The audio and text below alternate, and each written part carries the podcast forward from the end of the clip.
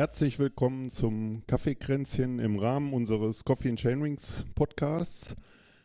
Ja, ich habe mir große Einleitungen überlegt, aber äh, äh, im Vorgespräch habe ich mir gerade schon gedacht, das lassen wir einfach alle weg, alles weg, was ich mir so ausgedacht hatte. Äh, das machen wir einfach bei unserem Kaffeeklatsch. Äh, herzlich willkommen, lieber Ben.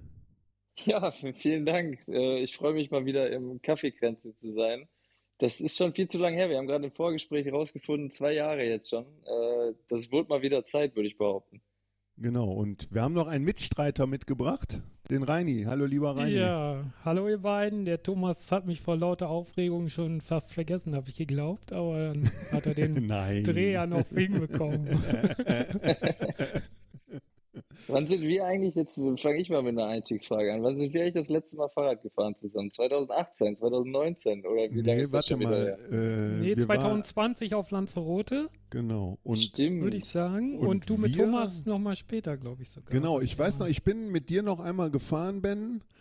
Äh, da hatten wir gesagt, komm, ich komme mal auf, äh, nach Essen und dann fahren wir ein Ründchen ja, und stimmt, da hast du vorher stimmt, so eine stimmt, 300 Kilometer Straßenrunde gemacht und da habe ich gesagt, das ist ja, total mega. 2020 im Mai, ich erinnere genau. mich, ich erinnere mich. Ein Tag später bin ich mit dir noch gefahren. Ja, genau, das war ja Wahnsinn. Das, genau, da, warst, da, da bist du im Regenerationstempo gefahren und nicht am Anstart. Da war ich noch bescheuert, da bin ich noch 300 Kilometer Fahrrad gefahren, das mache ich heute nicht mehr. da warst du aber, da war ja der große Umschwung bei dir sozusagen. Genau. Ich, in der Zeit. Ja. Und dann hat sich ja auf die dünnen Räder verschlagen, diese komischen, ich weiß gar nicht, wie ja, breit ich weiß auch nicht, wie das gekommen ist. Ne? Das, das, fühlt sich für mich jetzt echt schon an wie zwei verschiedene Leben, als ob das schon 15 Jahre her ist, gefühlt. Aber ja, stimmt. Ich erinnere mich an die, an unseren Ride, wo wir alle gemeinsam in Essen fahren waren bei mir. Und dann, genau, mit Thomas weiß ich jetzt auch wieder nach unserem 300 Kilometer Ausflug von meinem besten Kumpel Flo und mir. Ein Tag später, kann ich mich erinnern, ja. Aber weißt du, bevor wir dieses ganze Radsport-Thema, am Anfang habe ich ja noch echt eine Frage. Wie ist denn das so als Vater? Du bist ja Vater ja. geworden und da hat sich ja ein bisschen was verändert. Dazu erst nochmal, ich meine, es ist zwar schon her, aber wir haben uns seitdem nicht gesprochen, deswegen dürfen wir, glaube ich, noch gratulieren vom ganzen Team nochmal. Ja, vielen Dank, vielen Dank. Und dann, äh, ja, ist ja spannend, oder? Ja, auf jeden Fall. Da ändert sich, glaube ich, für, für jeden Menschen erstmal alles. Ähm, es war ja bei uns äh, auch alles geplant und wir wollten ja unbedingt äh, auch junge Eltern werden. Das ist ja als Sportler immer ganz gut, dass das klappt. Von daher waren wir erstmal super glücklich, dass das äh, alles so reibungslos funktioniert hat. Und ähm, ja, was soll ich sagen? Meine Frau ist der einzige Grund, warum das auch sportlich äh, dieses Jahr so gut funktioniert hat, weil sie mir da schon echt den Rücken ordentlich frei hält und mit der Kleinen ähm, ja total aufgeht in ihrer Mama-Rolle. Und sie ist äh, die Profi-Mama und ich bin der Profi-Radsportler, würde ich sagen. Das hört sich in einer guten Einteilung an. Ja. nee, aber ehrlich, anders wird es da nicht gehen, bin ich ehrlich. Das ist, denke ich, in jeder guten Ehe so, dass äh, man sich irgendwo auch die Aufgaben und die Kompromisse quasi aussuchen muss und teilen muss. Und ähm, das klappt bei uns super, zum Glück. Also wir sind da beide, ziehen da beide voll an einem Strang und nur so klappt das auch mit der kleinen Malia schon ganz gut. Ja, du bist ja wahrscheinlich von 352 Tagen 200 unterwegs, oder? Ja, ich habe heute mit meinem Steuerberater darüber gesprochen, tatsächlich. Ah, äh, ja. Über 200 Tage waren es dieses Jahr, ja. Wirklich Wahnsinn. Mhm. Ja, meine Frau, die stemmt da auch einiges. Aber ist für mich auch nicht immer leicht, muss ich auch sagen. Natürlich jetzt mit der Kleinen, das ist emotional für mich natürlich ähm, nochmal viel, viel härter, jetzt jede Reise da anzutreten und dann auch gerade im ersten Jahr zu wissen, man verpasst relativ viel. Was ganz schön war, muss ich sagen, ist, dass die Kleine sich ihre größten Schritte in der Entwicklung sozusagen aufgespart hat für die Zeit, wo ich zu Hause war. Ähm, also ich habe mehr oder weniger jetzt zum Beispiel während der Vuelta gar nicht so viel verpasst. Ähm, und dann quasi, als ich wieder da bin, da war, ging es richtig los mit äh, Krabbeln und dem ganzen Krimskrams. Also das ähm, ist schon toll zu sehen, dass sie sozusagen da auch so ein kleines Auge für hat, äh, ob der Papa da ist oder nicht. das hört sich gut an. Und wird eine kleine Radsportlerin bestimmt. Das muss ja. ja das weiß ich nicht. Das äh, muss ich mit meiner Frau erst noch ausdiskutieren. Ich befürchte eher nicht. Kann ich, kann ich auch guten Gewissens gar nicht so weiterempfehlen. Ja, da kommen wir ja irgendwie jetzt mal drauf kommen. Genau, dann kommen, kommen, wir, jetzt, kommen wir jetzt mal kurz drauf, Ben. Äh, 2020 äh, bist du ja auf die Straße gewechselt, bei, hast bei Bora Hans Grohe unterschrieben. Äh, ja. Jetzt sind wir drei Jahre weiter. Äh, ich habe mir mal äh, nochmal den Spaß gemacht gerade, habe mir gerade parallel mal Cycling Stats aufgemacht. Äh, ja, da gab es ja eine schöne rasante äh, Entwicklung, und nicht eine rasante, eine kontinuierliche Entwicklung über die drei Jahre. Äh, und wenn man das so sieht, würde man sagen, du bist dieses Jahr mal richtig angekommen, ne? Tja, danke erstmal, dass du das auch so siehst. Ähm, ich würde es auch behaupten, dass das dieses Jahr schon nicht so schlecht war. Ich habe eigentlich, als ich angefangen habe, habe ich ja gesagt, ich, mein einziges Ziel ist, dass ich ähm, irgendwie zeige, dass ich auch auf der Straße gute Ergebnisse einfahren kann und ähm, ja, und dass ich mein Rennen gewinne. So, das Rennen hätte ich dieses Jahr schon fünfmal oder sechsmal gewinnen können. Da war ich einfach noch nicht äh, abgezockt genug, beziehungsweise hat dann an der einen oder anderen Stelle vielleicht auch mal das Glück mich ein wenig im Stich gelassen. Aber ähm, an sich war es ein super Jahr. Also gerade meine Rolle als Rundfahrer, was mir auf dem Mountainbike im Marathonbereich auch schon so ein bisschen entgegenkam, habe ich jetzt auf der Straße, denke ich, äh, dieses Jahr auch gezeigt, dass das eine, eine gute, gute Rolle für mich ist. Und ja, mir macht es nach wie vor Spaß, diese Kombi zu machen. Helfer in den großen Rundfahrten und dann in den kleineren Rennen, einwöchigen Rundfahrten selber mal äh, Leader zu sein da habe ich, glaube ich, meinen Platz jetzt auch in einem der besten Teams der Welt gefunden und ähm, weiß auch schon, so viel kann ich vorwegnehmen für nächstes Jahr, dass äh, ich auch da die Rolle äh, weiter äh, so ausfüllen darf und auch wieder meine Chancen wahrscheinlich auch in World Tour Rennen erhalten werde, was nicht selbstverständlich ist.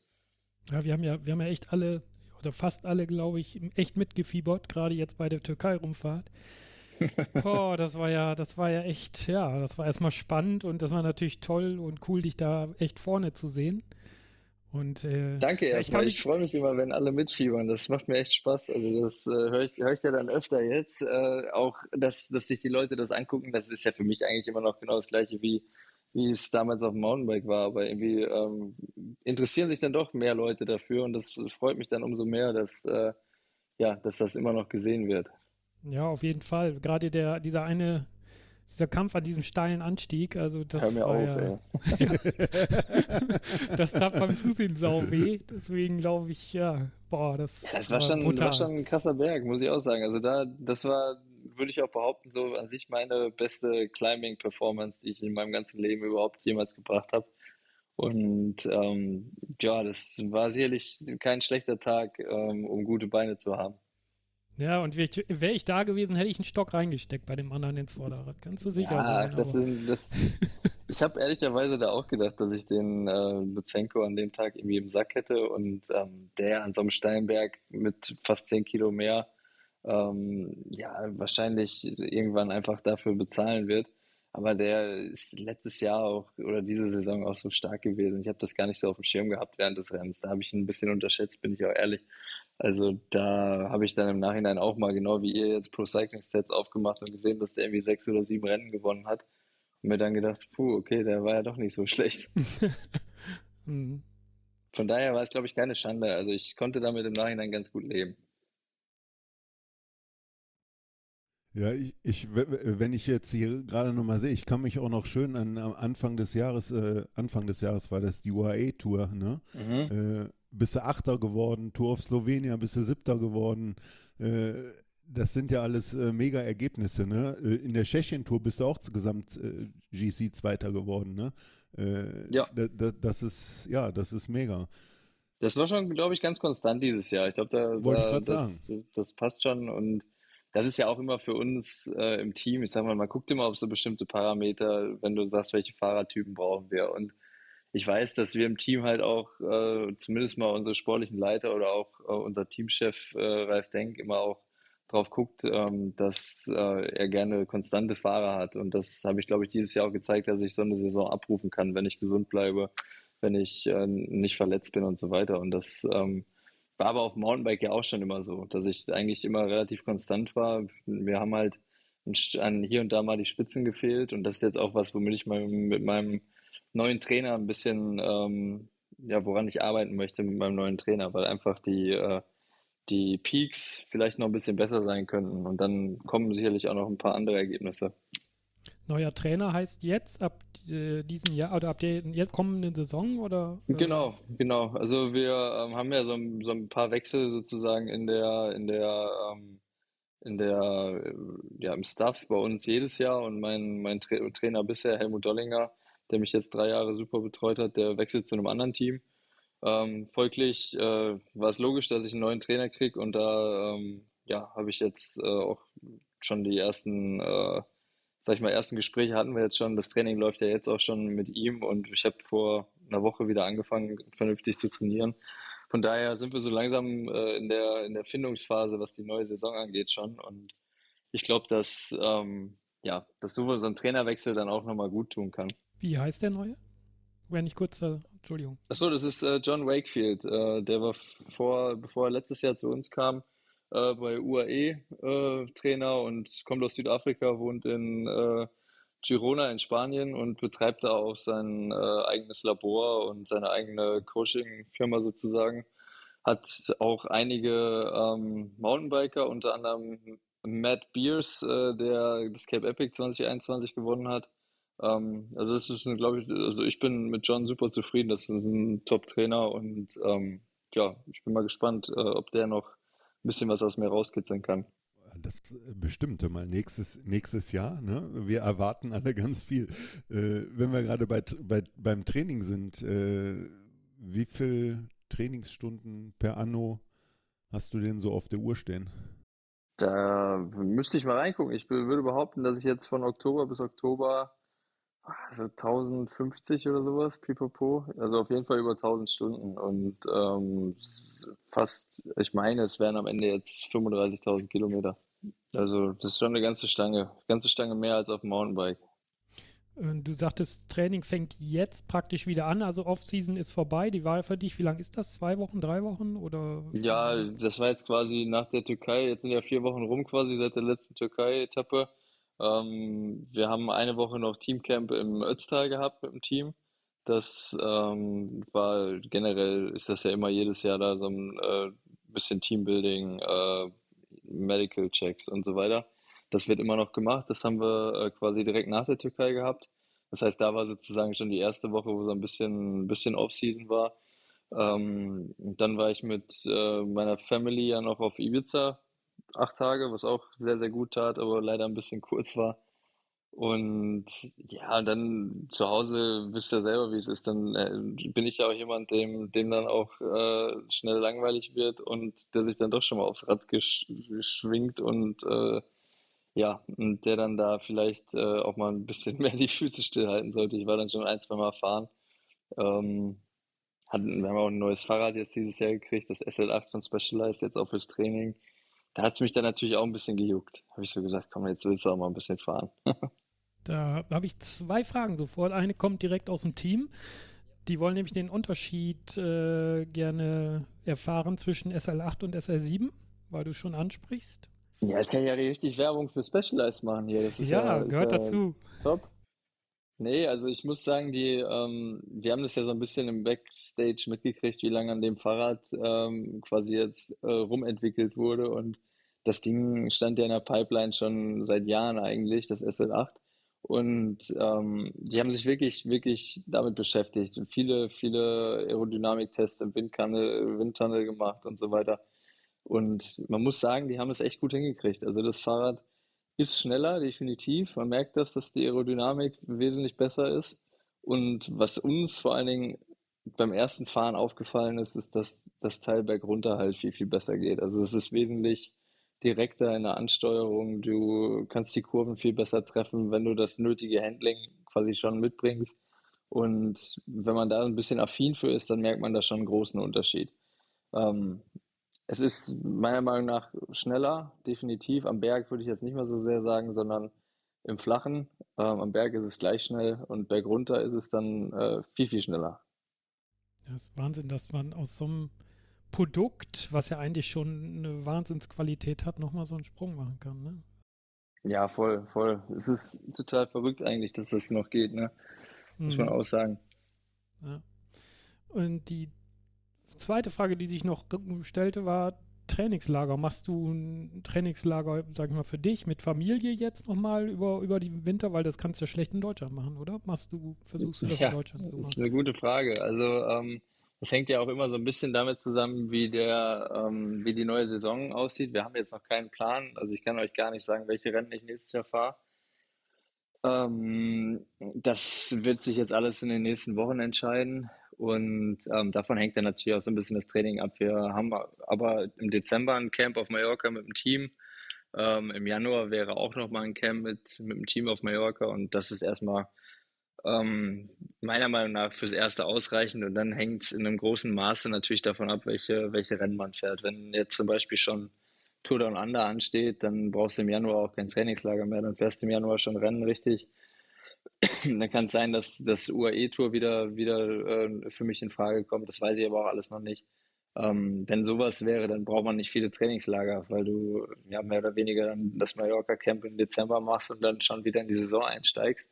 Ähm, von daher halte ich mir das alles nochmal so ein bisschen offen. Ich bin, bin aber relativ flexibel und ja, ich habe auch zum Beispiel Bock, schon im Januar wieder Rennen zu fahren. Aber also das, das, bestimmt das ähm, Team, ne?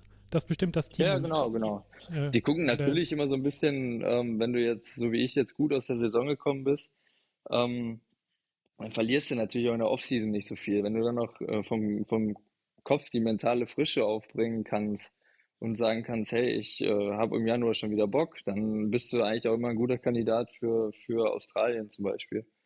Ähm, aber mal sehen, ich bin gespannt, was da kommt und ich, äh, das Team weiß, dass wenn die mich anrufen und sagen, ey Ben, da bitte fit sein, dass ich immer fit bin. Und ich meine, Down Under kann man es ja auch aushalten. Ne? ja, rein theoretisch, ich würde ich würd alles machen. Also ich bin da, aber ich habe es schon auch gerne, wenn ich im Januar oder im Februar, wenn ich Rennen fahre, dass ich dann auch bei gutem Wetter Rennen fahre.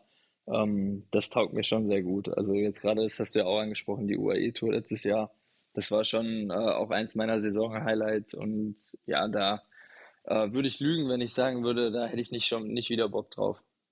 Ja, sind wir mal gespannt, wo, wo, wo du nächstes Jahr überall auftauchst. Ne?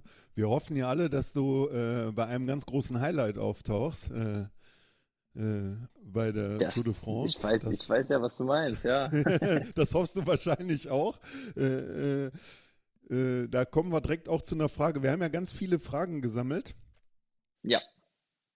Und äh, ja, ihr habt ja sozusagen äh, ja, einen der weltbesten GC-Fahrer eingekauft, ne?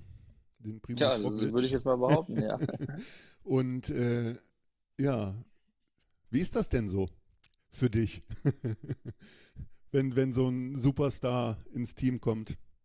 Das habe ich äh, direkt im ersten Moment gesagt. Für mich ist das äh, erstmal Chapeau an unseren, unseren Chef, an Ralf, der das wahnsinnig gut eingefädelt hat. Und ähm, da muss man ihm wirklich gratulieren. Das war meiner Meinung nach einer der, der besten Deals mit Peter Sagan, den er, den er bisher gemacht hat. Ähm, für mich als deutscher GC-Helfer bei den großen Rundfahrten kann es ja eigentlich nichts Besseres geben als äh, ein Leader, der die großen Rundfahrten gewinnen kann. So, da haben wir ein paar im Team. Wenn du jetzt mit Jai zum Beispiel guckst, der hat Giro gewonnen, da war ich auch dabei. Ähm, das können sicherlich auch noch ein paar andere, aber die Wahrscheinlichkeit, dass ein Roglic eine Grand Tour gewinnt, ist dann ja nochmal einen Ticken größer, würde ich behaupten. Und für mich ist das eine super Situation. Deswegen fühle ich mich auch wahnsinnig wohl bei, bei uns im Team und ähm, würde mich auch freuen, wenn wir da die nächsten Jahre noch zusammenarbeiten. Also das äh, ist, glaube ich, ein gutes Match, würde ich behaupten. Äh, die Chance, gut, ist natürlich bei Tour de France, ist natürlich, das, wenn man eure Leute da so sieht, die da mittlerweile Start sind, boah, wird natürlich schwierig, aber es gibt ja auch noch andere Grand Tours, ne, wo man gut fahren kann. Ja, ja, ja. Also ich denke mal, wir müssen halt schauen, nächstes Jahr ähm, bei der Tour wird, wird, werden wir 100 halt Pro komplett für Roglic fahren. Ich denke mal, dass, das, dass man sich da über gute Leistungen auch für einen Kader empfehlen kann. Also das ist auf jeden Fall mein Ziel und ähm, da, wenn die Vorbereitung stimmt, zum Beispiel, warum nicht? Also ich meine, ähm, klar, dann ist es natürlich für mich logisch, dass ich die ganzen Dirty-Jobs mache und der Helfer bin und keine eigenen Chancen kriege, aber hey, das ist, äh, das ist die Tour de France. Da, wenn ich die Chance bekomme, bin ich natürlich sofort dabei. Und ähm, das macht mir auch Spaß. Mir macht es ja auch Freude, für andere zu arbeiten und als, als Kind des Ruhrgebiets und äh, quasi den Malocher da ein bisschen raushängen zu lassen. Ich glaube, das ist aber auch, ich kann mir das vorstellen, dass das, ich meine, das ist ja wie in jedem Job, wenn man als Team was erreicht, dass das auch für, für die Leute, die unterstützen, einfach auch eine, eine, eine coole Dynamik dann gibt und das auch richtig, ja, ja, genauso Freude macht, ne? Äh, weil ohne, ohne, ohne Team, ohne Helfer äh, kann einer alleine auch nicht gewinnen, ne? Ja, voll, voll, genau so ist es. Und ich habe das ja dieses Jahr erstmal noch viel krasser gemerkt, als dann die Leute auch mal für mich gefahren sind bei den Rundfahrten. Das ist ja das, ähm, was man sich vorher so schlecht vorstellen kann, wie groß denn der Unterschied ist, wenn du wirklich Jungs hast, die dich komplett raushalten aus allem. Ähm, und da habe ich immer gedacht, ja, die müssen, wie stark sind denn bitte die Kapitäne? Das Rennen ist schon so hart und dann fahren die am Ende noch so schnell.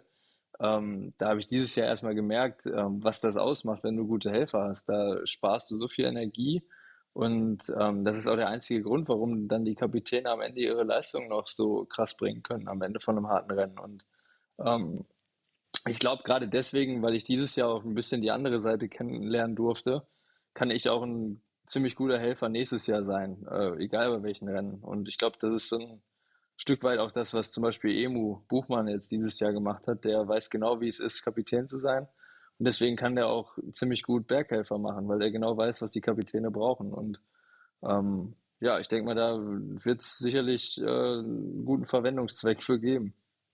Äh, man konnte ja richtig merken, als der Jai äh, den Giro gewonnen hat, dass also, wie gut eure, eu, euer Team, also das war einfach auch eine Teamleistung, fand ich. Da konnte man so richtig gut merken. Und dass, wenn man sowas erreicht, mit einem Team, ich glaube, da hat man einfach sehr gute Chancen. Ne? Das, diese, diese Mischung ist ja praktisch fast genauso wichtig wie beim Fußball, finde ich. Also äh, da hat man zumindest das Gefühl gehabt bei euch. Kann ich, kann ich genauso unterschreiben. Also das war beim Giro ziemlich speziell und das habe ich in der Form auch ganz selten nur noch ähm, wieder so gesehen, dass wir als Mannschaft so gut funktioniert haben. Ähm, ist auch schwer zu erklären. Das kann, glaube ich, keiner so richtig von uns erklären, warum das da in dem Jahr so gut funktioniert hat. Ich glaube, das war einfach von Beginn an einfach diese, diese Kombi. Wir waren relativ früh klar, dass wir ähm, als Mannschaft zusammenfahren. Also das war im Dezember schon klar, wer ein Giro fährt. Wir hatten da schon die ersten Meetings. Und ich glaube, das ist auch was, ähm, was halt so diesen Team Spirit da ausgemacht hat, dass wir viel zusammen trainiert haben, viele Rennen zusammen gefahren sind und ja, uns so ein bisschen eingegroovt haben. Und dann kam natürlich beim Giro auch eins zum anderen. Äh, Jai war brutal stark, der hat seine Etappe in der ersten Woche gewonnen. Wir haben dann auf dieser einen legendären Turin-Etappe das ganze Feld zerlegt und dann haben wir uns in so einen Flow reingefahren, dass ich da schon dachte, boah, krass, ey, wir können das Ding echt gewinnen. Sowas werden wir bei der Tour auch nochmal brauchen, wenn wir gewinnen wollen. Bin ich ehrlich. Also das hatte von außen den Giro äh, wenn man, wenn man zugeguckt hat, ich meine, man, du siehst nur die Fernsehbilder, du siehst dann Interviews und sowas, äh, aber das hatte so, da habt ihr auch echt eine mega Teamdynamik gehabt, ne? Das kam, also ich fand, dass das, dass das auch in den Interviews und das kam einfach äh, rüber, dass das äh, wie so in einem Stück gegossen war, ne? Und jeder für äh, den anderen sich da aufgeopfert hat oder im, im, zum Schluss dann für den Jai aufgeopfert hat, ne? Also das ist schon, äh, das war schon mega und ja, die, die Bilder von der Siegerehrung, die waren natürlich auch gigantisch gut. ja, das war schon geil. Also da muss ich ja sagen, da als dann ähm, meine Frau, meine Eltern auch noch in Verona waren und so, das war schon richtig cool. Also muss ich sagen, war mit einer der schönsten Momente meiner, meiner Radsportkarriere und ich, das muss man auch genießen. Also das weiß ich nicht, ob das so schnell nochmal wiederkommt. Also das würde ich mir natürlich mit Primus wünschen, dass wir so sowas noch die nächsten Jahre ein paar Mal erleben. Aber man muss da, glaube ich, jeden Moment äh, so nehmen, wie er ist und genießen. Du weißt nie, äh, wie oft das noch passiert. Gerade bei unserem Team, ich sag mal, bei Bora Hansgrohe ähm, ein Giro zu gewinnen, ist nochmal eine Schippe was anderes, als wenn du jetzt bei Jumbo Wismar ein Giro zum 20. Mal gewinnst. Ähm, das macht ja auch noch was aus. Das ist, ich vergleiche das immer ganz gerne. Ich glaube, mit Fußball hier in Deutschland, wenn Dortmund mal wieder deutscher Meister würde, das wäre was anderes, als wenn du zum 20. Mal mit Bayern deutscher Meister wirst als Spieler. Und ich glaube, so ist es bei uns äh, im Radsport auch. Ja, das muss bei euch, das muss dann, wie es beim Giro wirklich passen. Also da darf keiner querschießen in der Mannschaft. Das muss, ja, da muss einfach mal alles 100% passen oder 120%, um sowas zu erreichen. Ne? Das glaube ich. Die Luft ist da oben ja auch dünn, also die ganz schön dünn. Ich meine, sehr es gibt dünn, ja sehr dünn, kann ich, kann ich sagen, ja. Was dazu kommt, äh, es ist nach wie vor ja auch, sagen wir mal, trotz allem äh, ein relativ gefährlicher Sport. Es kann jederzeit was passieren. Ne? Und da kommen wir auch zu einer Frage, Ben. Äh, hast du das Fahrradfahren gelernt plötzlich in den drei Jahren? Du stürzt nicht mehr so viel. Ah ja, das äh, klopft bitte auf Holz, ey. Jetzt hör bloß auf hier.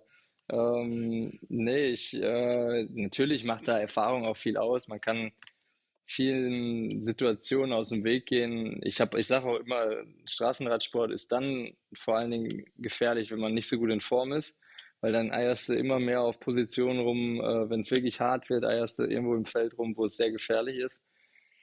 Und ja, man, man lernt natürlich dazu. So im ersten Jahr habe ich meinen Schlüsselbein eher gebrochen in Ungarn. Ähm, das war eine Sache, die wird mir heute nicht mehr passieren. Also das war Klar war es auch dumm vom Veranstalter, das war ja da mit so einem Streckenposten und so ganz dubios die Geschichte. Ähm, aber sowas wird mir heute wahrscheinlich nicht mehr passieren, weil ich da einfach aufmerksamer wäre, weil ich weiter vorne im Feld fahren würde oder sonst was. Ähm, aber ja, es ist ein super gefährlicher Sport. Man darf, darf das nie unterschätzen. Und auf der Straße ist es allerdings so, dass ich mich deutlich seltener, da gebe ich dir schon recht, äh, eigenverschuldet auf die Nasen lege. Und ähm, das kann auch gerne so bleiben. Also ich hatte jetzt einen einzigen Sturz, den ich selber verschuldet habe bisher in meinem Leben auf dem Rennrad und das war beim vollen Rennenfahren bei der Tour of the Alps letztes Jahr, äh, wo ich alles riskiert habe und dann mich ordentlich auf die Nase gelegt habe. Aber ansonsten ist das äh, alles ein kalkuliertes Risiko bei mir. Wie, wie ist denn das, wenn man so in so einem großen, großen, fetten Feld fährt? So als, also äh, beim Mountainbike ist es ja auch ein bisschen so, aber nicht so, finde ich, so extrem. Wenn man beim Straßensport ist ja doch schon immer sehr große Gruppen und sehr eng, oder? Ja, das kannst du gar nicht, das kannst du gar nicht vergleichen. Also das ähm, ist eine eigene Wissenschaft, ist eine eigene Sportart für sich, allein dieses Feldfahren. Also das, äh, da kannst du noch so stark sein und noch so gut sein, wenn du in die Berge zum Beispiel nicht vorne reinfährst, ähm, dann hast du keine Chance. Du musst ja mal überlegen, ähm, wenn du jetzt, sag ich mal, schon nur an Posi 50 in so einen Berg reinfährst und vorne auf Posi 3, 4 wird attackiert, dann hast du ja automatisch durch, die, durch das, den Ziehharmonika-Effekt schon 100, 200 Meter Rückstand. Was das an einem Berg ausmacht, wisst ihr ja selber. Also da, da hast du schnell mal 20, 30 Sekunden, ohne dass du überhaupt irgendwas gemacht hast. Und die fährst du halt gegen die besten Bergfahrer der Welt nie, nie wieder rein. Also das ist ja das Thema. Du musst dann ja quasi so stark sein, dass du die 20 Sekunden erstmal zufährst und dann nochmal im Idealfall nochmal 30 Sekunden rausfährst auf die guten Jungs damit du was gewinnst. Von daher ist die Positionierung da echt das A und O. Und das musst du lernen. Das ist, ähm, manche kriegen das gut hin, vom Mountainbike rüber ähm, zu kommen und das zu lernen. Manche kriegen es weniger gut hin.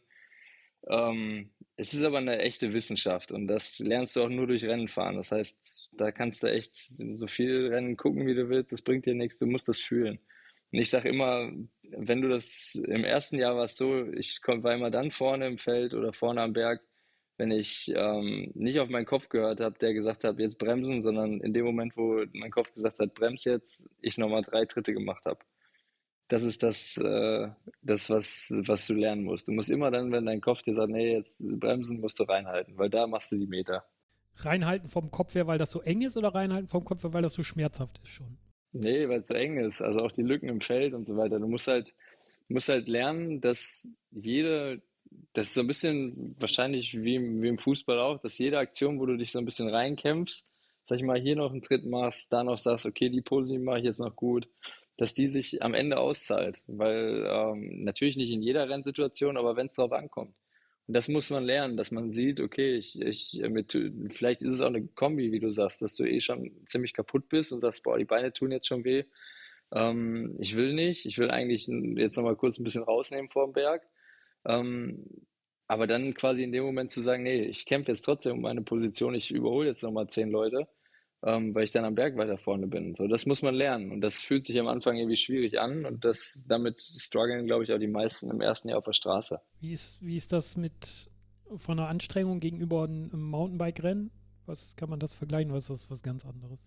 Ja, also das kann man natürlich schon ein Stück weit vergleichen. Ähm, ich muss sagen, ich bin, ich bin auf jeden Fall nochmal wesentlich stärker geworden als auf dem Mountainbike. Also wenn ich jetzt überlege, ich würde jetzt mit meinen, meinen Werten, die ich jetzt kann und die ich auch vor allen Dingen am Ende von so einem Rennen kann, nochmal einen Marathon zum Beispiel fahren, dann bin ich mir ziemlich sicher, dass ich da auch eigentlich bei fast jedem Rennen ziemlich weit vorne fahren würde. Ähm, das kannst du, glaube ich, schwer vergleichen.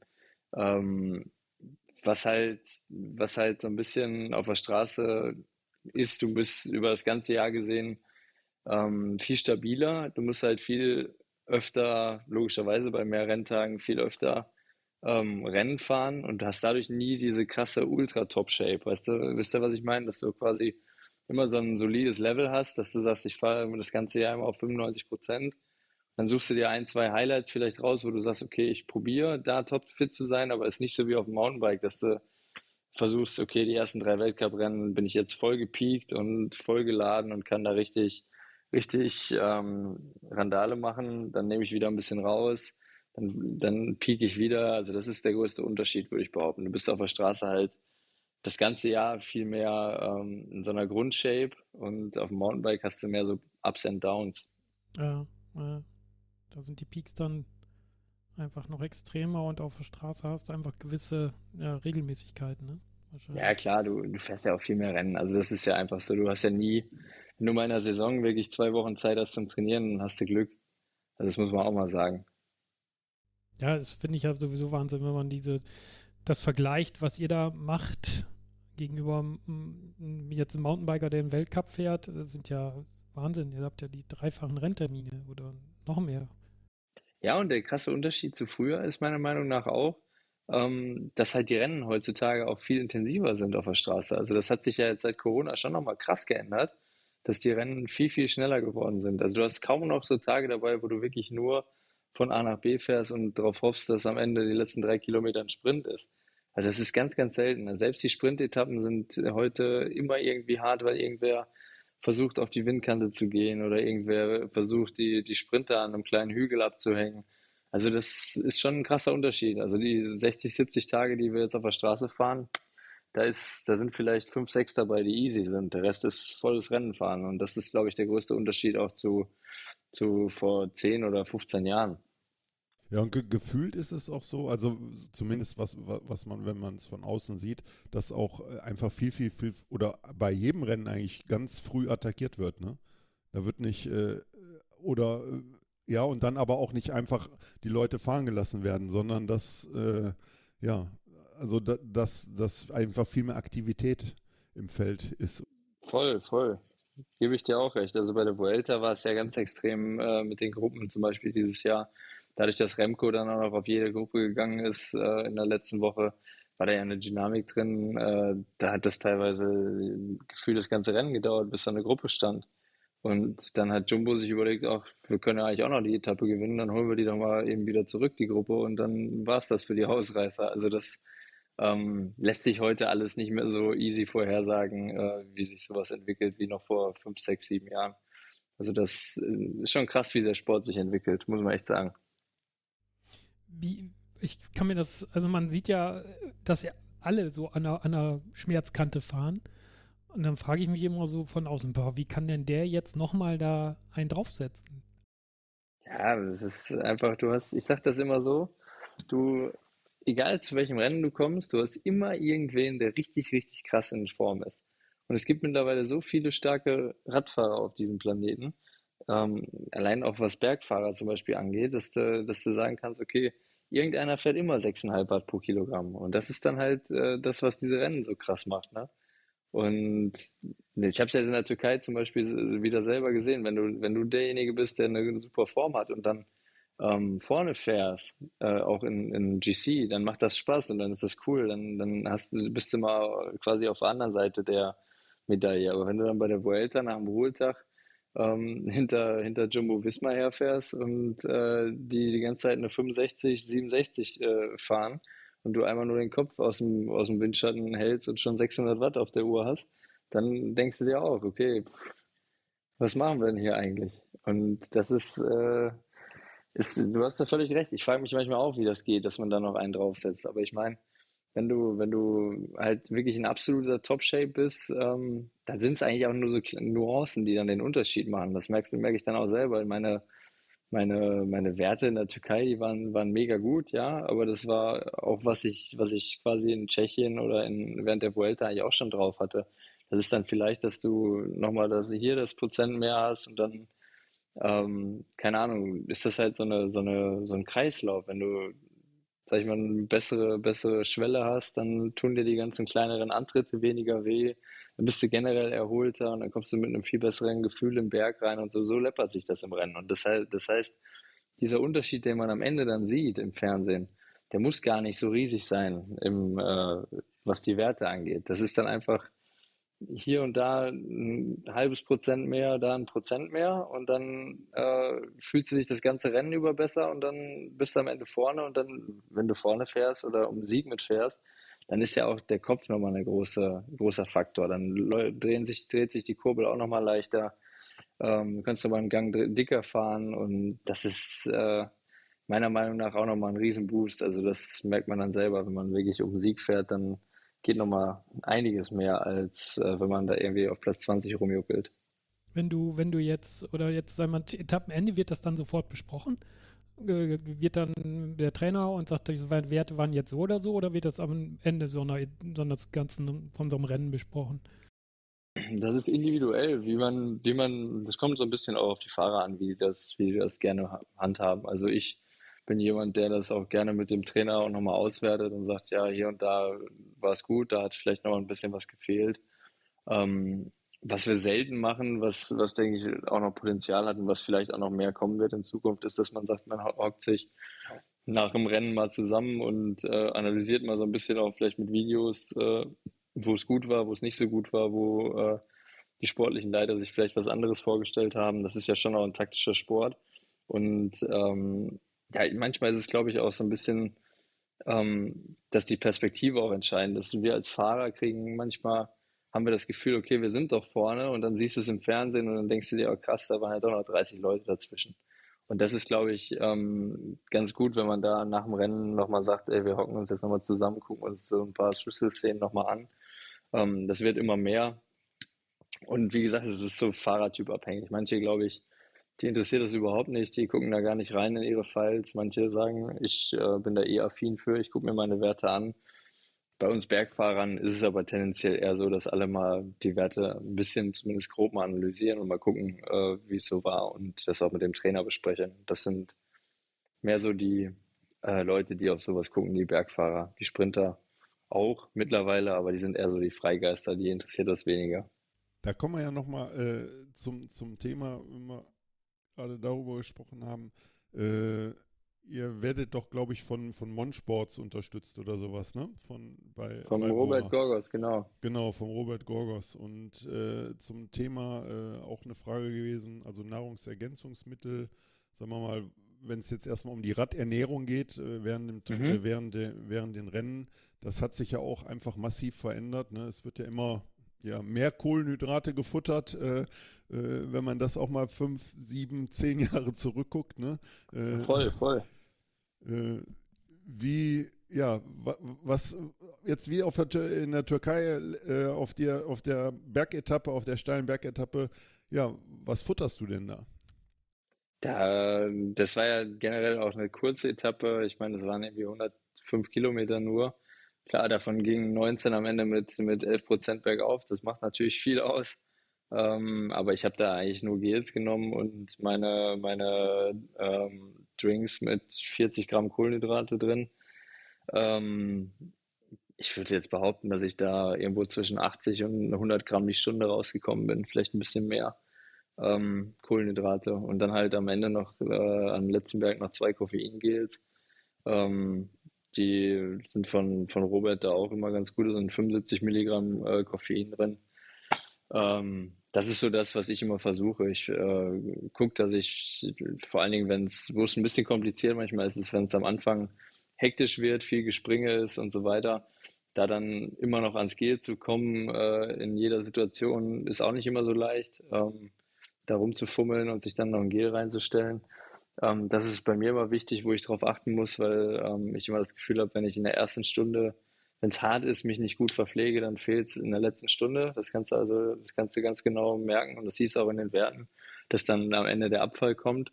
Ähm, wenn ich es aber schaffe, mich gut zu verpflegen, dann ist es mittlerweile auch so, dass ich, dass es für mich keinen Unterschied macht, ähm, ob ich jetzt eine Stunde schon gefahren bin, zwei Stunden gefahren bin, drei Stunden oder vier Stunden gefahren bin, da kommen am Ende die gleichen Werte raus. Das ist der größte Unterschied auch zu vor fünf, sechs, sieben, acht Jahren. Da konnte ich meine Werte, die waren vielleicht ähnlich gut, die waren nicht viel schlechter, aber die hätte ich niemals nach drei oder vier Stunden bringen können. Und das geht jetzt einfach heutzutage einfach auch wegen des Trainings und weil mein Körper sich nochmal weiterentwickelt hat, glaube ich, aber auch weil wir natürlich, was die Verpflegung im Rennen angeht, ähm, uns massiv weiterentwickelt haben. Und das ist auch einer der Gründe, meiner Meinung nach, warum die Rennen so schnell geworden sind. Ähm, weil die Leute halt weg sind von diesem Low-Carb-Ding. Okay, wir früher, du kennst ja die ganzen Geschichten noch, ja, die Rennen, früher sind wir alle auf Wasser gefahren und genau. dann am Ende, wenn wir Glück hatten, haben wir mal ein Gel gekriegt. So, das wird heute halt einfach nicht mehr gemacht. Und ähm, das ist aber was, womit du, was jetzt kein Gamechanger für uns ist. Das ist eher was, wenn du da Fehler machst, dann kannst du es verkacken, aber du kannst da meiner Meinung nach nicht viel gewinnen, weil das einfach alle machen. So. Also du kannst da höchstens was verlieren. So, das ist ein, das ist so täglich Brot. Das heißt, das ist so ein bisschen was, wo ich sage, da können, ich glaube, da kannst du auch auf dem Mountainbike mittlerweile keinem mehr was erzählen. Das ist auch beim letzten angekommen, dass äh, 80 bis 90 Gramm Kohlenhydrate die Stunde ähm, wichtig sind. Und ähm, ja, und ich glaube, da, da gibt es auch keinen mehr, der darüber diskutiert. Habt ihr, äh, ihr die Flaschen, die sind, ist das bei euch allen, bei jedem das, dasselbe drin? Ja, ja, ja. Also wir haben quasi drei verschiedene Drinks, zwischen denen wir wählen können. Da ist einmal die Option, dass du nur so ein Elektrolytgetränk nimmst. Da, ist, sind dann nur äh, Elektrolyte drin, ein bisschen mit Geschmack, aber keine Kohlenhydrate. Dann haben wir einen 40er Kohlenhydratdrink, wo halt 40 Gramm drin sind. Das ist so eine Unit bei uns, dass man nicht so viel rechnen muss im Rennen. Und ähm, dann gibt es halt noch Wasser. Also das ist eigentlich relativ einfach bei uns gehandhabt. Ja, also ihr habt also 40 Gramm äh, auf einer 600er Flasche oder auf, sind das 500 Milliliter auf so einer kleinen, auf so einer kleinen Flasche, genau. Und dann brauchst du brauchst du praktisch pro Stunde zwei Flaschen oder oder Genau, so kannst du es dann rechnen. Unsere Gels, wir haben dann wir haben dann 40er Gels auch, wo 40 Gramm Kohlenhydrate drin sind. Ähm, das, die hat der Robert da ja von MON in allen möglichen Geschmacksrichtungen oder Riegel oder was weiß ich. Das kann sich dann jeder Fahrer aber auch selber aussuchen. Ich bin eher so ein Gel-Freund, weil ich ähm, ja keinen Bock habe, da im Rennen noch ewig rumzukauen an so einem Riegel. Aber wenn jetzt mal eine ruhigere Etappe ist, dann esse ich auch mal einen Riegel, so ist nicht. Habt ihr das denn oder hast du das äh, speziell im Training? Trainierst du das auch? Ich meine, äh, du musst ja die 120 äh, oder sagen wir mal zwischen 90 und 120 Gramm, du musst sie auch verstoffwechseln können, ne? Weil äh, ich, also ich kenne es aus eigener Erfahrung, äh, es gibt den, den Punkt, du verpflegst dich gut, äh, du schüttest oben was rein, aber irgendwie äh, kommt auch nichts mehr an. ne? Dann hast du zwar Kohlenhydrate im Körper, aber es passiert halt nichts mehr, ne? Man, man, muss das jetzt auch nicht jeden Tag trainieren, glaube ich, aber ähm, ein Stück weit ins Training einbauen auf jeden Fall, ja. Also das äh, da muss man den Magen dran gewöhnen, ganz klar. Guck mal, ich habe noch eine Frage gerade gefunden, die dann ganz gut noch zu dem Thema passt. Haben wir auch am Anfang das Thema gehabt, Urlaub. Äh, wie, wie ist denn das? Äh, ich meine, wir so als Arbeitnehmer in Deutschland haben so zwischen 26 und 30 Tage Urlaub. Habt ihr das auch? nee, da wir sind ja, wir sind ja auch erstmal alle self-employed, also selbstständig. Das heißt, so Urlaubstage gibt es bei uns ja sowieso nicht. Und ähm, wir haben unsere Offseason, ja, da, da sagen auch alle Trainer und äh, alle vom Team, da lassen wir die Fahrer auch mal in Ruhe.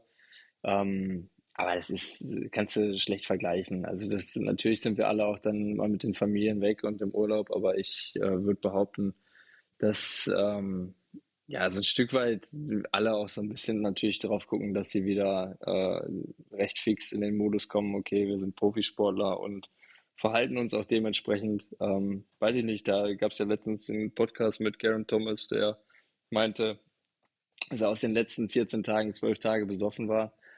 Ähm, weiß ich nicht, kann ich jetzt für mich, kann ich für mich jetzt nicht so bestätigen. Also ich bin da doch äh, auch jemand, der da auch gerne mal das eine oder andere Gläschen Wein in der Offseason trinkt, ja, aber ich bin jetzt nicht der Typ, der dann sagt, ich äh, vergesse mal vier Wochen komplett, dass ich Profisportler bin.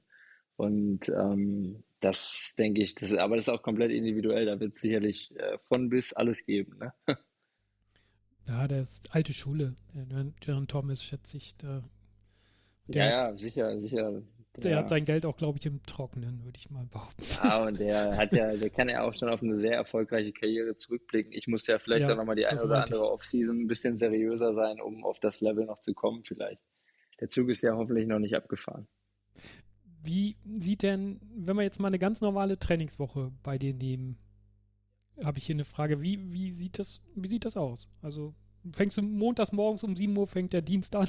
Und ja, so schlimm, so schlimm ist es dann ja zum Glück auch noch nicht, ne? Also um 7 Uhr äh, jetzt in der Offseason vielleicht mal mit einem Morning Run, das kann ich mir schon vorstellen. Ich bin generell, ähm, das werde ich allen Familienvätern, äh, da werde ich keinem was Neues erzählen, wenn ich sage, äh, morgens früh bin ich jetzt definitiv mal eine halbe Stunde oder eine Stunde eher wach als sonst mit der Kleinen, ähm, was aber auch ziemlich cool ist und Spaß macht, wenn man sich daran gewöhnt hat. Und ähm, ich trainiere meistens äh, jetzt nicht ultra spät, äh, ich fahre meistens schon vor 10 Uhr los, damit wir als Family einfach, wenn ich zu Hause bin, auch noch was vom Tag haben. Das ist mir immer wichtig, dass wir dann nachmittags irgendwie noch was zusammen machen. Ich bin so viel unterwegs. Da geht es mir dann schon darum, dass wir dann als äh, Familie oder meine Frau und ich als Paar nochmal irgendwie was machen und äh, die Zeit genießen können. Und dann, sag ich mal, wenn dann die Woche weitergeht, also ich habe drei Einser-Rhythmus meistens. Normalerweise, ähm, wenn es so eine Standard-Trainingswoche ist, drei Tage Training, ein Tag Pause. Die meisten Ruhetage, wenn es jetzt nicht gerade Vollsaison ist, ähm, mache ich auch komplett frei. Also da hocke ich mich auch nicht aufs Fahrrad oder fahre eine halbe Stunde oder sowas. Das mache mach ich gar nicht. Also da chill ich wirklich und gucke, dass ich mich gut erhole. Und ähm, dann ist wieder ein Dreierblock. Also das, wenn du jetzt montags anfängst, dann hast du Donnerstag so wie heute Ruhetag. Ich habe nämlich am Montag angefangen. Ähm, und dann machst du Freitag, Samstag, Sonntag wieder und hast montags wieder frei. So läuft das dann. Und an den, äh, wo du dann frei hast, dann machst du aber auch machst du dann Regeneration, das heißt auch die, die, Massage oder ist das dann in den Tagen, wo du Rad fährst? Ja, ja, genau, sowas würde ich dann machen, ja. Also dann, keine Ahnung, dann legst du dich mal in die Reboots oder ähm, machst vielleicht mal ein Stretching oder, oder sonst was, aber ich äh, versuche da, das hat mein Trainer auch immer auf dem Schirm, da auch die Tage wirklich äh, komplett frei zu machen, um äh, dem Körper eine vernünftige Re Regeneration dann auch zu ermöglichen. Anders ist es in der Saison wenn du jetzt nur von einem Rennen zum nächsten huscht, dann fahre ich auch gerne mal ein Stündchen, um den Rhythmus halt einfach beizubehalten.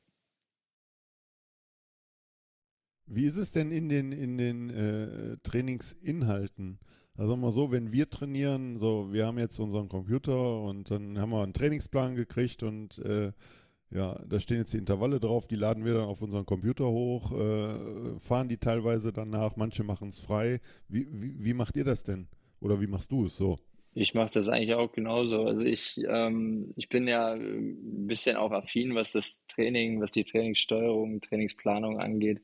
Das macht mir ja persönlich auch Spaß, mich auch mit diesen Werten zu beschäftigen. Und ähm, deswegen bin ich jemand, der dann auch sich vorher mit den Einheiten natürlich beschäftigt. Was ist der Sinn der, der entsprechenden Einheit? Ähm, was, wie sollte ich das angehen? Und dann fahre ich halt trotzdem aber auch immer noch viel nach Gefühl. Also ich gucke dann auch immer, wie fühle ich mich und ähm, ja, macht jetzt das entsprechende Training wirklich Sinn, das durchzuziehen oder nehme ich hier mal ein bisschen raus? Also ich bin jetzt nicht so derjenige, der sich das auf den, den äh, Wahoo dann hochlädt und ähm, dann genau das Programm auf die Minute genau abspult, sondern ich gucke dann, dass ich meine Intervalle irgendwie unterkriege in meinem Ride, gucke dann, wo ich hinfahren will, was ich fahren will und ähm, dann, dann plane ich das eher so ein bisschen flexibler, auch ein bisschen nach Gefühl. Aber diesen, diesen Plan, das kommt dann von deinem Trainer in Zusammenarbeit mit dir, aber hauptsächlich vom Trainer. Ja, genau, vom Trainer. Also das ähm, sind, natürlich haben wir, wir Sportler da auch, das wünschen sich ja alle Trainer auch immer, dass man irgendwie mündige Sportler am Ende hat, die auch selber mitdiskutieren und sagen, hey, das könnte auch noch sinnvoll sein. Und das machen wir auch. Also da bin ich mit John auch im Austausch, bringe meine Ideen ein. Er sagt, nee, du Ben, an der einen oder anderen Stelle muss ich dich da mal ein bisschen bremsen. Oder ähm, manchmal sagt er auch, hey, das ist eine richtig gute Idee, lass das machen. Und ähm, das ist, glaube ich, auch das Wichtigste an einer Trainer-Sportler-Beziehung, dass man immer offen über alles diskutieren kann und dann gemeinsam Entscheidungen halt trifft und dann auch gemeinsam die Verantwortung dafür übernimmt. Weil am Ende ist es ja jetzt auch ein Sport, wo am Ende auch ein bisschen Druck drauf ist auf uns Sportlern, auf den Trainern, auf den sportlichen Leitern. Und dann muss irgendwer ja auch die Verantwortung dafür übernehmen, wenn irgendwas mal nicht funktioniert. Und das ist mir immer wichtig, dass man da sagt, hey, wir ziehen da an einem Strang, wir, wir sprechen immer über alles und dann ähm, kann man am Ende auch sagen, hey, wir haben da beide für ähm, sozusagen für gestimmt, dass wir es jetzt so machen. Und wenn es nicht klappt, dann sind wir auch beide ein Stück weit dafür verantwortlich. Und das äh, ist mir immer wichtig. Du wohnst in Dortmund, glaube ich, jetzt, ne? Ja, aber nicht mehr lange. Ach so, okay. Wir ziehen äh, im Februar äh, nach Menden, ist ja nicht weit, ist äh, 20, 20 Minuten von hier, ähm, wo meine Frau herkommt und wo meine Schwiegereltern wohnen. Ins Sauerland, genau, damit, ähm, damit wir ein bisschen, bisschen ähm, näher äh, an, an Julias Familie sind und ähm, ja, sie dann auch, äh, wenn ich mal nicht da bin und irgendwas mit der Kleinen oder so ist, auch schnell Support hat, ein bisschen mehr Unterstützung. Das war uns wichtig und einfach, weil halt Menden auch super, super schön ist und ja, wir ähm, da, denke ich, einen guten Kompromiss gefunden haben und weil man natürlich im Sauerland auch gut trainieren kann. Ja, das war jetzt auch meine Frage, genau, weil ich kenne mich in Dortmund jetzt gar nicht aus so der Ecke, aber. Ja, das Trainingsgebiet wird sich gar nicht so viel verändern. Also da bin ich relativ sicher, dass ich immer noch genau die gleichen Berge fahren werde. Weil äh, ich auch so immer, eigentlich, wenn ich Intervalle fahre im Sommer, immer Richtung Sauerland irgendwie unterwegs bin. Ähm, deswegen wird das nicht so wahnsinnig viel, äh, nicht so einen riesen Unterschied machen. Aber ich glaube, man spart sich schon ein bisschen die Fahrerei durch die Stadt immer mal wieder. Also das, das definitiv. Ja, und da kann ich mich noch gut dran erinnern, wo ich mit das letzte Mal mit dir gefahren bin. Äh, dass man das Stadtfahren sich ja auch entwöhnen kann. Ich meine, wenn man, ich komme gebürtig aus Düsseldorf, bin ich viel in der Stadt gefahren und ich weiß noch, wo wir von dir aus losgefahren sind. Ich bin, also bis wir aus, bis wir aus Essen raus waren, bin ich, glaube ich, zehn Tode gestorben. Ja klar, das ist natürlich immer, immer, also ich bin ja so ein kleiner City Racer, mir macht das sehr Spaß eigentlich. Aber ähm, ja, ich, ich muss das auch nicht immer haben. Also dann gerade mit Verkehr, mit dem Rennrad wenn ich jetzt in Topform bin, dann fahre ich halt auch oftmals, weiß ich nicht, auch gerne mal einen 40er-Schnitt hier rum und ähm, dann wird es ja immer noch gefährlich. Ne? Also das muss man da auch ganz klar sagen. Und da ist, glaube ich, das Sauerland, wenn man weiß, wo man langfahren muss, äh, gerade am Wochenende, ähm, schon ein bisschen besser und entspannter. Ja, und das Sauerland hat ja auch den, den Charme, Ben, äh, Vielleicht findet man dich ja dann auch wieder häufiger auf dem Mountainbike. Gleiche Idee Ja, also man weiß, man weiß nie, was passiert, ne? Kann immer alles sein.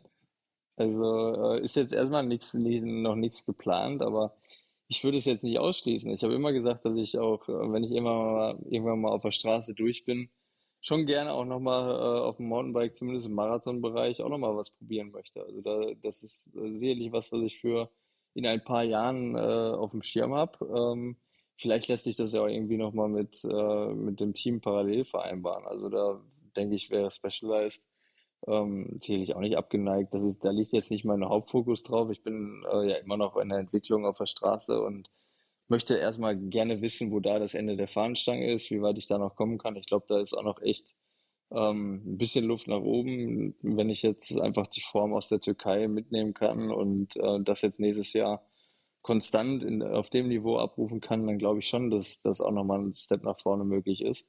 Ähm, ja, und solange das ist, würde ich halt äh, erstmal den Fokus darauf lassen. Aber ähm, warum nicht? Also wir sind ja auch jetzt. Ihr habt ja auch einen im Team, der mischt, ne? Koretzki, genau, ja. Das ist, ist nicht ausgeschlossen, klar ich glaube auch, dass, dass äh, in Zukunft das Thema Gravel auch nochmal ähm, viel bedeutsamer wird ähm, für, für die Teams, für die Sponsoren, für die ganze, ganze Bike-Industrie. Das ist ja auch noch ein Markt, wo man, wo man sich mal ausprobieren kann. Das ist jetzt nichts, was ich ausschließen würde.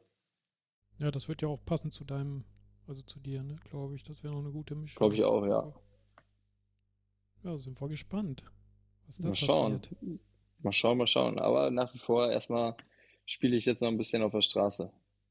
Ja, das sieht, passt jetzt im Moment auch gut, finde ich. Das sieht gut aus und ich hoffe, wir fiebern alle mit. Das ist Fakt. Also das ganze, der ganze Ja, danke. Wie gesagt, das, das freut mich halt auch immer sehr. Ne? Also da bin ich immer sehr, sehr happy, dass das, äh, dass ihr das macht und äh, sehr dankbar dafür.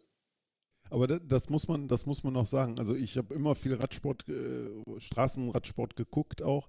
Aber das ist, wenn man, äh, wenn man äh, Fahrer persönlich kennt oder, oder eine Beziehung hat, ist das noch mal, ist das noch mal ganz, ganz anders irgendwie. Man guckt die Rennen, man guckt die Rennen dann ganz anders, ja. Ja, das habe ich, hab ich auch schon gemerkt. Ich kenne ja jetzt auch wirklich viele Fahrer mittlerweile. Und ähm, wenn ich dann äh, hier vom Fernseher hocke und mir irgendwelche, irgendwelche großen Rennen angucke, dann denke ich mir auch mal, boah, krass, ey, jetzt gerade auch deine Teamkollegen, das ist ja ein ganz anderes Gucken, wenn du weißt, wie die sich vorbereitet haben, wenn du weißt, was die für Ziele haben und so weiter, das, da, da guckt man ja mit einem ganz anderen Auge drauf. Ich habe mir, hab mir eine Frage aus dem Besenwagen geklaut. Im Besenwagen ist immer eine Frage, welchen Fahrer magst du super gerne und welchen möchtest du nie im Leben begegnen sozusagen? Das ist immer im Besenwagen, das, äh, da muss ich immer mit dem Fonzi nochmal reden, das sind immer so Fragen, da, kann man sich ja nur verrennen, das ist ja das ist ja fast schon unfair. Ähm, nee, ich bin jemand, der persönlich eigentlich immer äh, sehr gut mit vielen Leuten oder mit fast allen Leuten kann. Ähm, es fällt mir echt schwer, da jetzt jemanden positiv rauszu, rauszu. du kannst ja negativ rausholen, jemanden, der seine Karriere schon beendet hat. Dann ist es ja, ja ist auch schwer. nee, das kann ich jetzt ja auch nicht machen. Also das, äh, ich, ich würde mal, würd mal, ich, ich habe jetzt noch nie so einen richtigen Fight mit irgendeinem gehabt oder so, dass ich sagen würde, boah, das ist jetzt aber ein Arsch. Äh, also ich, ich könnte mir vorstellen, also das könnte ich mir wirklich vorstellen, ähm, wenn man früher nicht im Team mit Peter war, dass das nicht immer leicht war, Sagan. Ähm, Im Team war es natürlich das Geilste, was dir passieren kann, weil du einfach so viel Respekt im Feld hast wie mit fast keinem anderen. Ähm, wenn du aber im gegnerischen Team warst, dann war es sicherlich auch mal ein bisschen äh, unangenehm. So Fahrer haben wir aktuell auch im Team. Äh, also gegen Ryan Mullen würde ich auch ungern äh, irgendwie ein äh, Ellbogenduell machen wollen im Rennen. Also da ziehst du auch definitiv den kürzeren. Ähm, das sind so Fahrertypen, mit denen würde ich mich zumindest mal nicht anlegen, sagen wir mal so. Und ähm, positiv gesehen, ja, also es fällt mir total schwer, wenn ich, wenn ich bei uns im Team halt auf jeden Fall rausheben möchte, ist erstmal Jai natürlich, ähm, weil der ähm, echt einfach nur der, der Australier von nebenan ist und äh, total bodenständig und ja, immer noch der gleiche Typ ist, der er vor zehn Jahren war, als er irgendwie in Australien äh, über sich überlegt hat, oder vor 15 Jahren, ey, ich werde jetzt Radprofi. Das ist echt cool zu sehen und der hat einfach mit dem Giro-Sieg gezeigt, dass er einer der weltbesten Fahrer ist und ähm, ich mag so Geschichten dann immer, wenn du weißt, okay, die Leute sind total bodenständig, die wissen genau, wo sie herkommen und sowas beeindruckt mich dann immer. Und, aber da musste ich auch sagen, haben wir viele im Team. Also da haben wir echt einen, einen Rennstall, wo man, glaube ich, sich glücklich schätzen kann, dass wir wenig so Ego-Typen haben. Viele, viele sind halt echte Teamplayer und ähm, wissen auch alle genau, wo sie herkommen. Das ist das Schöne dabei. Deswegen fällt es mir, wie gesagt, also schwer, irgendeinen positiv hervorzuheben. Aber so wie du es sagst, kommt der Jai auch rüber, finde ich. Also der finde ich als Zuschauer auch echt äh, sehr sympathisch und der ist ja auch noch jung, glaube ich, also richtig jung, ne? Ja, ja, ich, ich müsste jetzt nachgucken. Ich meine, 26 oder so ist er jetzt. Also der, der wird noch ein paar Jährchen äh, ziemlich, ziemlich gut fahren. Also der und er ist halt noch super witzig dabei und wie gesagt super bodenständig. Das ist äh, sehr, sehr cool zu sehen. Aber Ben, dann kommen wir jetzt nochmal zu dir. Äh, 94 geboren, ne? Nächstes Jahr rundest du dann, ne? Ja, hör auf, äh. ey. Ich hab da, hab da ja auch schon Ja, das, das Ding ist, das klingt dann immer so, ja, jetzt wirst du auch 30 und ja, es stimmt, aber ähm, ich war immer dadurch, dass ich war, ich bin ja, ich hatte ja eine, eine ziemlich holprigen Start ins Leben als Frühgeburt, viel zu früh und äh, damals war es noch nicht so einfach wie heute, ähm, dass man das äh, regelt. Also es war sehr, sehr holprig und ich glaube, dadurch war ich halt immer ein bisschen spät dran in meiner gesamten Entwicklung. Wenn du das von der U15 ansiehst, da hing ich immer körperlich ein bisschen hinterher und ähm, es hat echt bis zu U19 oder U23 ja gedauert, bis ich körperlich überhaupt mal aufgeholt habe.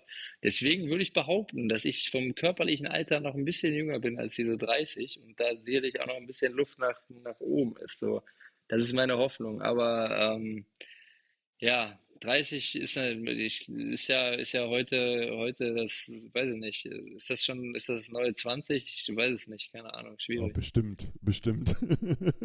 naja, aber ich, ich habe da, meine Frau macht sich da auch drüber lustig. Ich habe da, sie sagte mir, ich kenne keinen, der so viel Probleme damit hat, 30 zu werden wie du.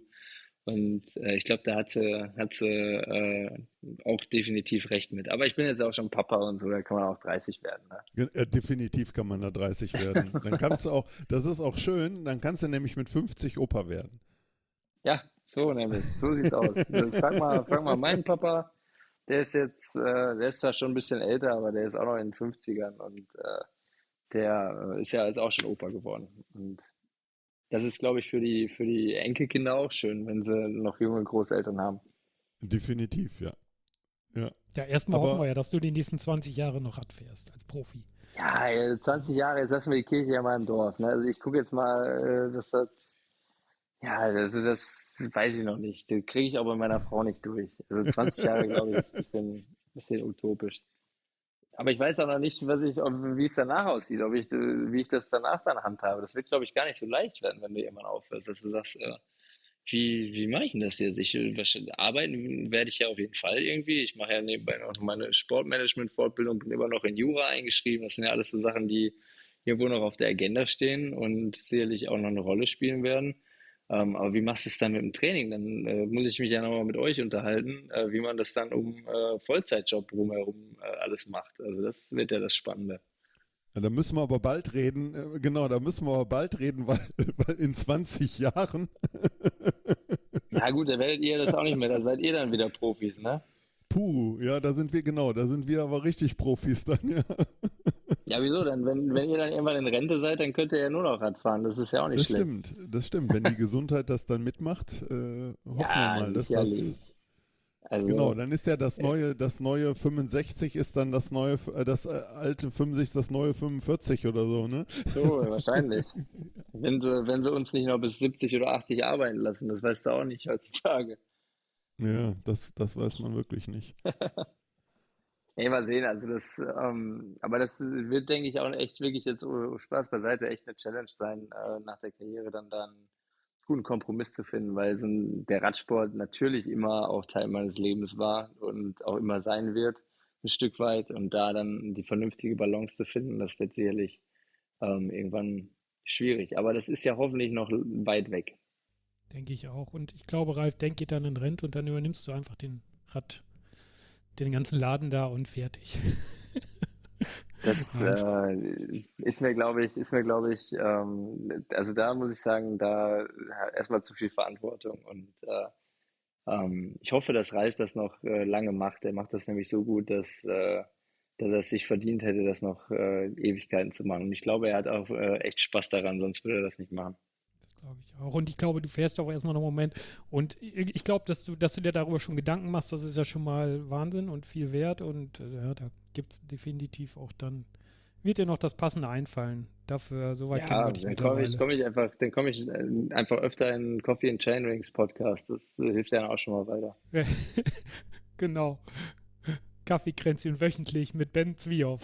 Das kann man dann ja alles andenken. Wenn ich mehr Zeit habe, dann mir macht das ja wirklich Spaß immer. Also da muss man ja sagen. Wir hoffen mal, dass wir mal einen Rhythmus hinkriegen, der nicht äh, mit zwei Jahren Pause dazwischen ist. Ja, das kriegen wir schon hin. Also das zumindest, äh, ich meine, wenn wir das, wenn wir das so machen, äh, in dem Rahmen, das kann man ja auch unterwegs mal machen. Also da würde ich mich freuen.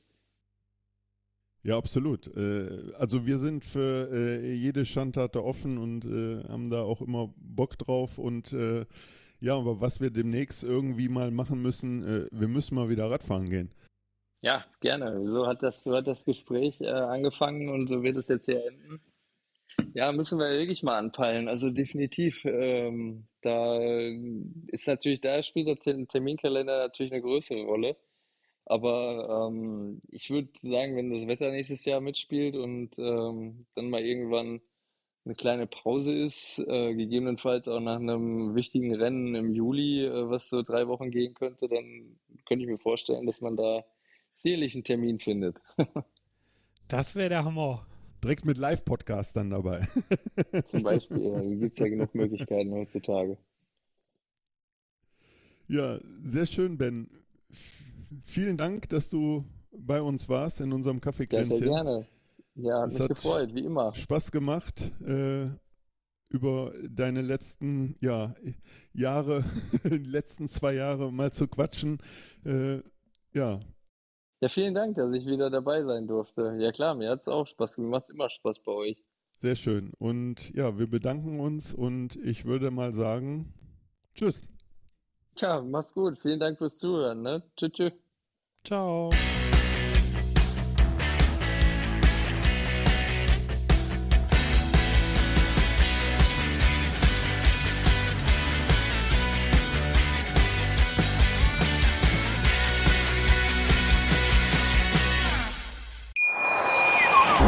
Wie baut man eine harmonische Beziehung zu seinem Hund auf? Puh, gar nicht so leicht. Und deshalb frage ich nach, wie es anderen Hundeeltern gelingt, beziehungsweise wie die daran arbeiten. Bei Iswas Dog reden wir dann drüber. Alle 14 Tage neu mit mir, Malte Asmus und unserer Expertin für eine harmonische Mensch-Hund-Beziehung, Melanie Lippisch. Iswas Dog mit Malte Asmus. Überall, wo es Podcasts gibt.